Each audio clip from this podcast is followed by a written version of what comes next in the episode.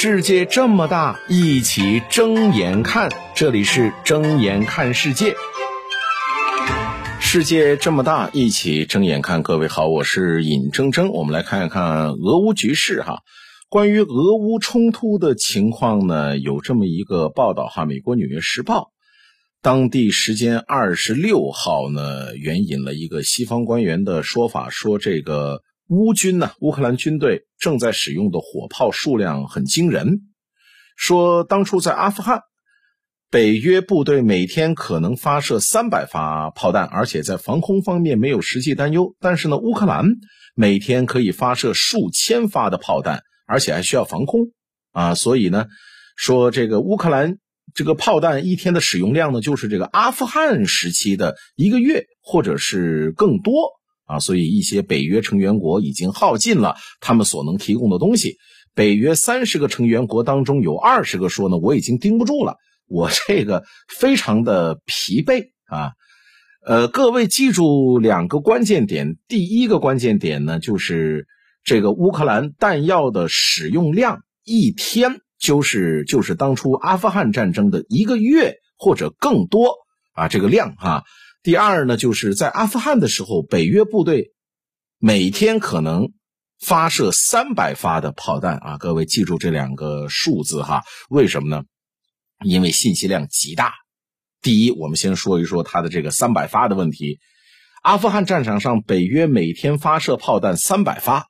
好，我们再看一看相关的新闻报道，反正你翻一翻都有哈。就是那时候呢，口口声声说这个治安战呢很难打。塔利班很难缠，但是实际操作起来的话，哦，你北约联军一天就打个三百发的炮弹，可能呢，光说数字，大家伙呢没这个概念哈。咱们举个例子，抗美援朝的时候，上甘岭这一仗大家都知道吧？这有名的将领叫做范弗里特，这个美国将领，他一天的弹药量是什么呢？我告诉大家，九天的战斗当中所消耗的弹药，光炮弹。就大约有三十六万发，那每天呢？你除以九嘛，每天大概就是四万发的炮弹。就上甘岭那两个小山头，它一天消耗的炮弹数量，那足够美军在阿富汗打四个月了。那所以你说，按照你今天的说法，咱们再按照这个数量的对比，我们就问了：当初美军在阿富汗，你是去旅游呢，还是去打仗了？那这又是怎么能打出说两万多亿美元的这种军费消耗的呢？好，这是第一点。第二点哈，今年夏天在顿巴斯地区，乌克兰军队每天发射六千至七千发的火炮炮弹，俄军呢每天发射四万至五万发的炮弹。报道提到说，相较之下呢，相比较之下。美国每个月呢，只能生产大约是一万五千发的炮弹。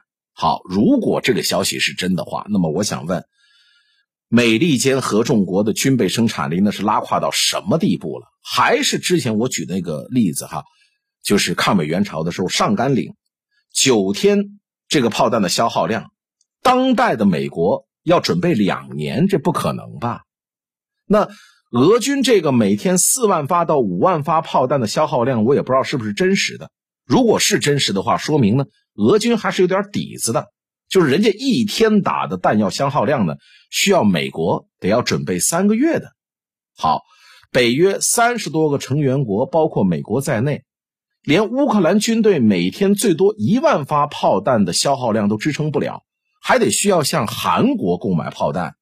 不，别的不说，就你这个军备生产能力，你还想着称霸全世界？你玩呢？美国可不是欧洲，那是几十年兵不卸甲、刀不离身的。我真的是不相信美军真的是衰弱到如此的程度。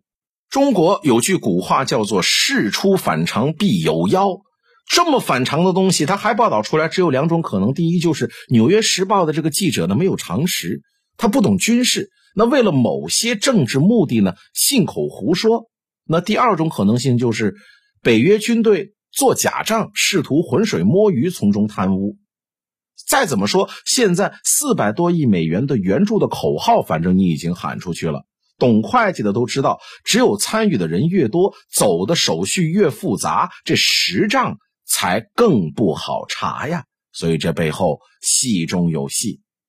再多说一点，这些武器一开始很可能是各国支援乌克兰的，大多数是过了期的，或者是已经快过期的老旧武器。但是呢，随着时间的推迟，现在过期的库存清的快差不多了，现在需要拿出现役的武器。哦，这得要搬我的家底儿了。这些欧洲国家肯定有些不愿意了。而这些武器呢，可能一部分要给乌克兰使用，一部分已经被俄罗斯炸掉了，一部分又可能呢被反正军队里边的这些领导贪污腐败掉了，这谁知道呢？但是乌克兰军队领导腐败贪污，这是个无底洞啊！因为当年阿富汗苏联打阿富汗的时候，为什么打不赢？就是美国支持的阿富汗政府啊，贪污腐败严重，就这么一直投钱投钱，变成了无底洞。他们把美国支援的武器卖给了塔利班，那美国越是援助塔利班，当然也就是越强了。好，现在美国派军人去乌克兰查这个武器的方向，肯定是发现武器消耗过大呀，但实际上都没有上战场。现在你看，又出现了当年阿富汗战争的一幕，就是你越援助吧，俄罗斯越强。俄罗斯可能部分的武器是缴获的，有部分武器呢。可能是黑市买来的，就是对方军官私底下出卖给俄罗斯的，所以你看到俄罗斯发射的炮弹会非常的多。这种呢，把战争做成生意的，在历史上那是多的是。古代打仗也有一个养寇自重的情况，很简单嘛，我带着一支军队，我去我去这个讨伐贼寇，我如果三下五除二把这贼寇讨伐完了，那我就变成什么呀？飞鸟尽，良弓藏，对不对？那我肯定就是打着打着，我不下死手啊！十个人我打剩三个人，我就不打了。等你这三个人再慢慢发展，还又得要我出面，我继续再打剩你三个人，我再不打了。如此一来，我才能有继续存在的可能性。这叫养寇自重啊！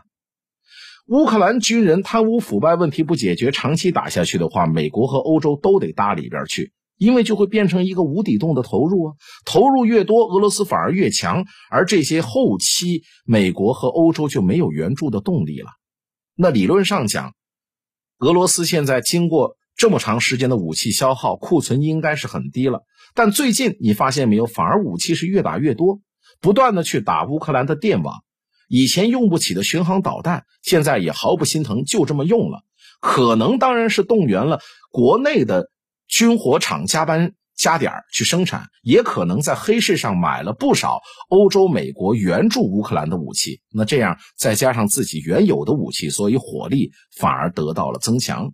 那另外呢，这个俄罗斯几次很诡异的撤退，也有可能呢是某种的交易，这也说不定。睁眼看世界，世界这么大，一起睁眼看。